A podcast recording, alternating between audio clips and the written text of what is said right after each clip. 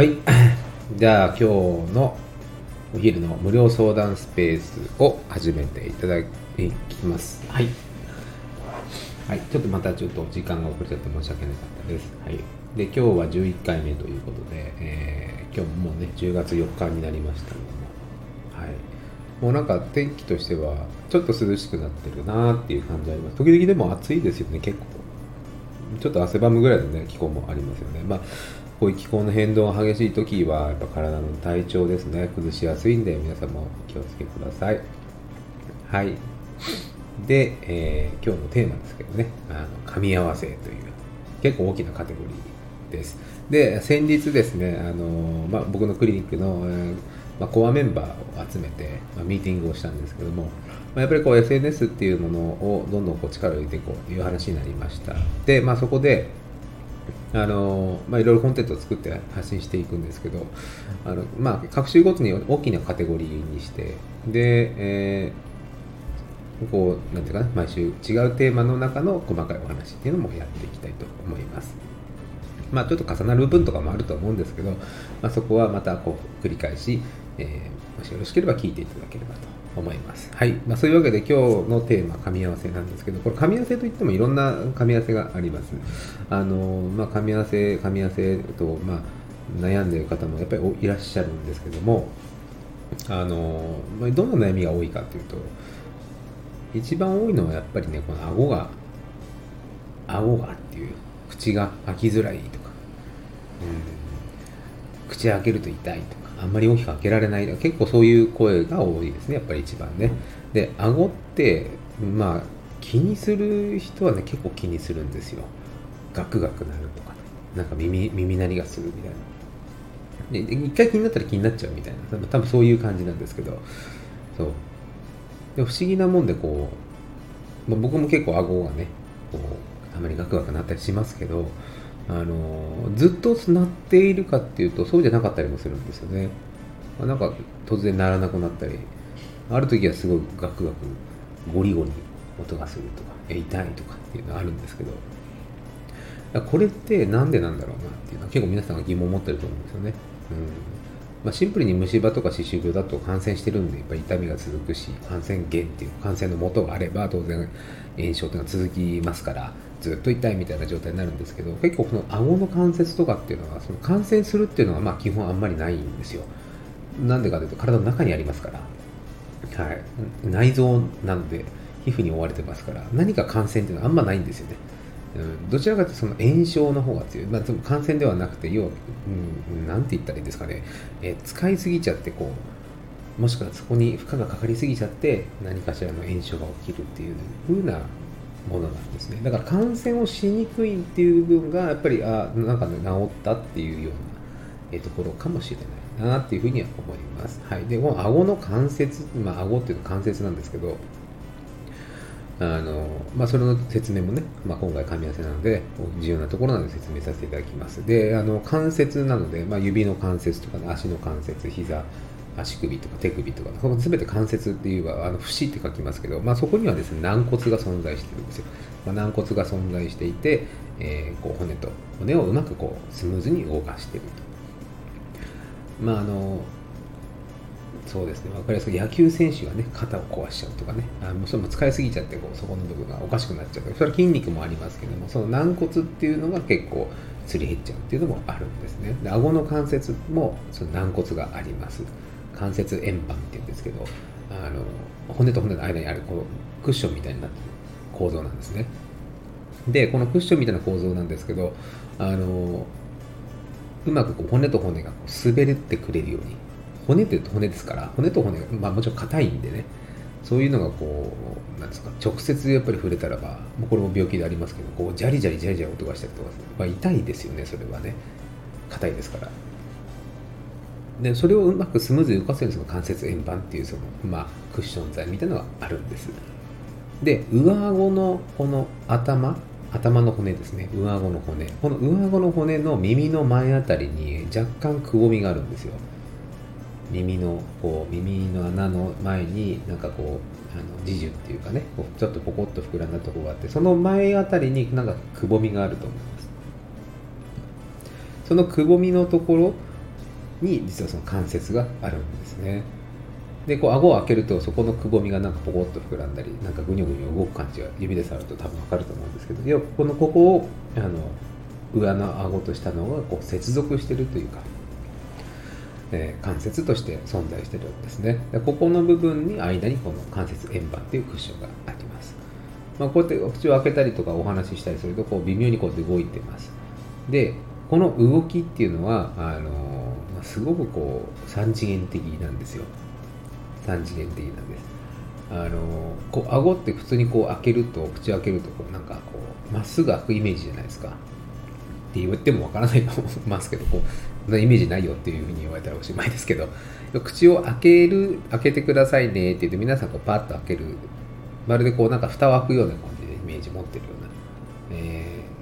と思うんですけど顎って実はその蓋を開けるいわゆる何ですかねこう長板っていうんですけどドアに、ね、ありますよね。このドアのドアを開けるときにこうドアの横の部分についてる金具みたいな長板って言いますけどああいうのでこう開いたり閉じたりするような。いわゆるそこをなんか軸にしてそこを軸にこう開いて閉じてと、えー、例えば何かの木箱でもいい箱を、えー、パカッと開けていく、まあ、イメージとしてなんかオルゴールの蓋みたいな、ね、感じですよね。こうパカッと開けるとまあ長板で止まっててこう開いてでまた閉じてとこうシンプルにこう開閉みたいにするわけで開閉運動っていうんですけど、まあ、閉じたり開けたりすると。でこの長板っていう部分は実はこの顎の関節にはないんですよね。長板運動って言いますけどそれだけじゃないんですよ。あの顎が開く時っていうのは顎の関節はあの動いてるんですはい。まあそれはそうでしょって思うかもしれないですけどそのその関節の部分つまり長板の位置は固定されないで長板ごと動いてってると。意味わかりますかね。非常にちょっと難しいお話かもしれないですけどこの関節の動きっていうのはシンプルではないっていうことを伝えたかったんですけど非常にこう複雑な動きをします。なのでお口を開けてくださいっていうと実はそのまま顎が下に行くんじゃなくてちょっと顎が前にこう回転しながらこう開いていくんですね、はい、そういう動きするんです。シンプルにこの関節を中心にして上下にこうカクカク動いてるんじゃなくて顎ごと前の方に回転しながらこう下の方にこう降りていくんですね、はい。まあ、そんな複雑な動きをするんです。でもう一つはあのお食事してる時お食事してる時にこうどっちかで大体皆さん噛んでると思うんです。右か左か、まあ、もしくは奥歯がなければ前の方とか、まあ、人によりますけども。こうどっちかで噛んでるんですけどこれどっちかで噛んでるかあんまりまあ意識しない方も普通に食べた方いると思うんですけど多分ねどっちかに偏るんですよ。顎って必ず。多分あのまっすぐ上下に運動して噛んでる人多分絶対いないんですよ。実は。はい、カチカチしてくださいなんて歯医者さんで言われてこうカチカチするじゃないですか。カチカチしてっていうところでその時は確かにまっすぐカチカチしてるんですまっすぐカチカチしてるでも食べてる時はまっすぐカチカチなんてしてないんですよ。顎ってまっすぐ上下に動いてるわけじゃないんですね。あのチョッパーサイクルっていうんですけどあの右左にこう触れてるんですよ。もう右下に降りてって右左上に噛み込むみたいなこう顎の位置がですね。で左は左下にこう降りていって右上に向かって噛み込むみたいな。こう斜めに降りて斜めに噛み上がっていくっていうこの顎の動きをするんですね、まあ、そういうふうにしてこう咀嚼っていうのをしてるんです。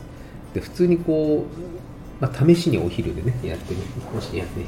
みる方いたらやっていただきたいんだけど。まっすぐ上下に噛んだ時あたすっごい食べづらいと思います。はい。なんか歯はカチカチしてるけど食べ物いもう全然く砕けてないっていう状態。でなんかこう口がこう開いちゃってピチャピチャ音がするとか。多分まあ僕は分かんないですけど、まあ、そういうふうになる可能性もあります。でも要はそういうふうに咀嚼する段階つまり噛むっていうのは咀嚼とちょっと違うっていうことですね。顎はとっても複雑な動きをしますしそしてこのベロ付随してるそのベロも、えー、もうほっぺたもえー、非常にもう三次元的に動いてこう紙も食べ物を噛み砕いて飲み込むっていうのをやってるんですね。だ本当にこうものすごいこうテクニカルな動き方をしていくるんですよ。それをもう本当にあの付随的にというか無意識にやるのでもう皆さんがちっちゃい頃からのこう訓練ですよね。ちっちゃい頃から生まれてからあの何ですか授乳する搾乳するあその授乳するためのこう吸鉄反応っていうジュチュジュチュ吸うあの動きから少しずつこう離乳食が始まって、えー、咀嚼がするできるようになってこの乳歯列乳歯のところから永久歯列に変わってですね顎が大きくなって歯も硬くなって丈夫になってそしてもう何でも食べれるようになって、まあ、つまり成長ですよね。成長発育の段階を得てものすごい複雑な動きをするようになっているということなんですね。で、まあ、今回噛み合わせのテーマで今この顎の関節絡みでお話してますけどこの噛み合わせが強すぎる人はその関節もやっぱりおかしくなっちゃうよっていう話なんです。であのまあ顎がですねこう噛めるようになってくれば当然それ全部筋肉で動かしてるんですよね。筋肉で動かしてます、はい、あの筋肉があるから動く。それはもう普通に運動してる人ならね分かりますよね。筋肉ができてくるから速く走れるし筋肉があるから重たいものを持てるしっていうね。そういうシンプルなお話です。筋肉があるから噛めるんですよ。筋肉があるから顎も動かせるんです。ちょうど下の顎っていうのはこう筋肉のブランコみたいになってますね。もうブランと筋肉でぶら下がってるんです。だから、まあ、逆に言うとそのほぼ動き方は筋肉の影響を受けるということなんですね。でその受け方としてやっぱり噛みしめるとか食いしばるみたいなところは筋肉が強い人はその顎が引き上げられるってことです。ぎゅーっとこう上に上の顎に対してぐーっと引きつけられていきます。そうするとその顎の力噛む力ですよね。噛む力っていうのがぐーっと引き上げた時に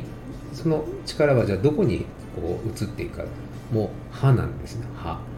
歯で止まりますから。ね、顎がぐーっと上がってきた時には歯で止まりますよね。でプラス関節で止まってるんですよ。歯と関節でその力を受けてるんです。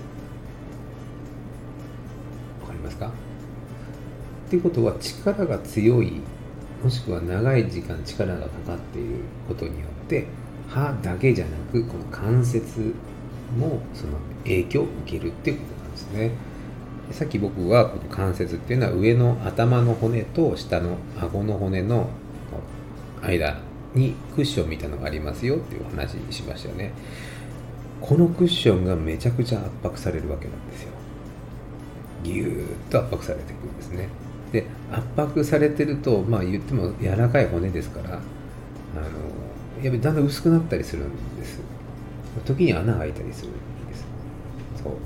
でかつここの部分もあの関節部分っていうのも筋肉で引っ張られてる動きますから当然ものすごい力がかかってる中なんで動きが悪くなったりしますね、はい、そうするとこの口を開けようとした時にあのポコンとこうなんかねあの骨の方に前にこう少し落ち込んじゃって骨がこう戻ろうとしてる道を塞いじゃったりすると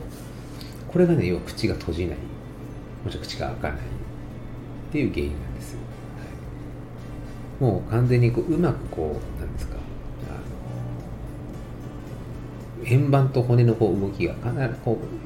ううまくこう連携できなくなってる。確実に動きが悪くなってる。そういう状態なんですね。でもそれがですね、まあ、一時的だったらいいんですそれはあのまあ、こう顎が外れちゃった。つまり顎が外れたっていうのはいわゆるそういうことなんですけど顎がもう閉じないと、うん、でそれを少しこう顎を持ってですねグッとこう元に戻す方法もあるんですけどまあ、そういう方法で元にこう円盤の位置を正してあげる。軟骨の位置を正してあげる。座布団の位置を正してあげるというそういう感じです。それでああよかったですね閉じるようになりましたね。なんていうのもあるんですけどこれはねあのやっぱり起こりやすいんですよ。また起こる。また口が閉じなくなるって、まあ、そういうふうになっちゃってるんですね。だからシンプルに動きが悪くなってる。でその理由は何かっていうとものすごい力がかかってるからなんです。やっぱり。酷使してるというかもうすごい力がかかってここに細かい炎症がやっぱりいつも起きてるんでやっぱりそういうことになるんですね。これは続いちゃうと何が起きるかっていうとやっぱりこの円盤がなくなっていくなくなれば動き動きが悪くなる。最悪骨と骨が擦れ合う、まあ、そんな風になります。でこれはその軽度だったら別にそこまで深刻じゃないです。えー、顎が痛いとか開かないとかって、まあ、大体筋肉が硬直してるとかね筋肉使いすぎてそうなってるだけなんで、まあ、筋肉をなんとかこうほぐしてあげるとか、まあ、そういったことである程度は改善するんですけどその先までいっちゃうと、うん、かなりですねこのもうなんていうんですか、えー、もう組織的なものがもうなくなっていく破壊されていってるんでそれを再生するっていうのは結構大変なんです、まあ、最悪この顎の関節を手術しなきゃいけないとか、まあ、そういうのもなってきますんで、まあ、そこはですねやっぱり気をつけた方がいいんじゃないかな。まだ筋肉で収まってる分にはいいんですけどねっていう話ですね。はい。まあ、治療法に関してはまた別の機会でお話ししますけど、まあ、やっぱりその日々ですねこう積み重なっていくその噛み合わせの影響そして噛み合わせの威力というかこれはなかなかこう尋常でないのであの、まあ、ぜひ気にしていただくといいかな。ます。まあ、この話ちょっと、うん前もしましたけどもやっぱり僕はその顎の動きとかっていうのをやっぱりこう見る機会が多いのでやっぱりこう筋肉とかよく触るんですよ。触らせていただくんですよ。やっぱそうするとですねあの何ですか全くこう触られたことないところなのに自分で全く痛みも感じないのに僕はツンツンと触るとものすごい痛いっていうふうに言う方は多いんですよ。えそれはまあ噛む筋肉を僕が口の中から触ってるだけですね別に針とかじゃないですよ。あのグローブつけた指だけで人差し指でちょんちょんと押すだけです。押すだけ。もうそれだけでうわーってなるようなやっぱ痛みを持ってる方いらっしゃるんですよ。ね。でそれやっぱ筋肉痛になってるってことなんですね。使いすぎて痛いんですよ。はい。なんか久しぶりに運動してねえー、次の日起きたらもう足がパンパンでみたいなあるじゃないですか。もう腕がパンパンでとか。も う体中が痛い。もうだから筋肉使いすぎたんで、え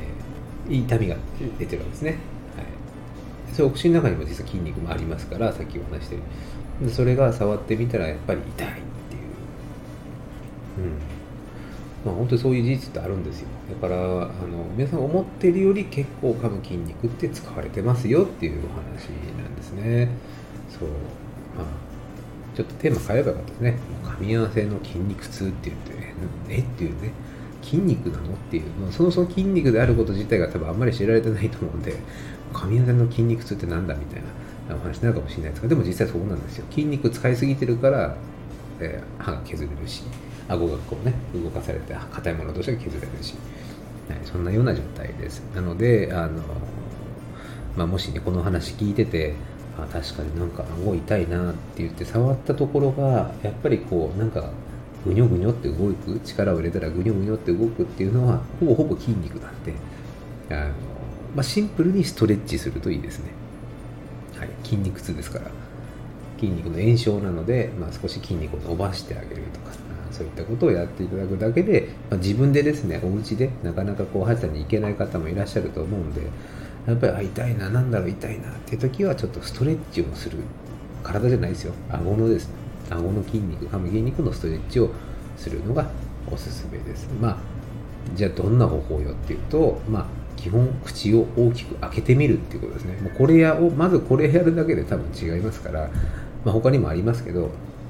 ちょっとこう伸ばしてみるっていうイメージです、まあ、そうするとあの、まあ、少しはね良くなると思いますがただ継続的にずっとこう力がかかっているような状態っていうのも想定されるんで、えー、早めに歯医者さんに相談するのがいいですねというお話でした。はい。まあ、今週のテーマ噛み合わせってことで、まあ、こんな風に噛み合わせに関するいろんなお話もちょっとこ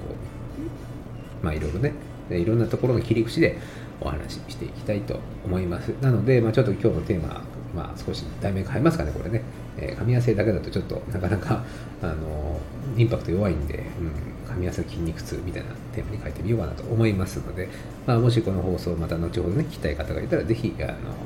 アーカイブの方から聞いてください。はい。じゃあ、そういうわけで今日の、えー、スペースは終わりにしたいと思います。じゃあ、これから午後もですね、え、僕は診療ですけども、皆さんも、え、良い一日をお過ごしください。はい。じゃあ、失礼します。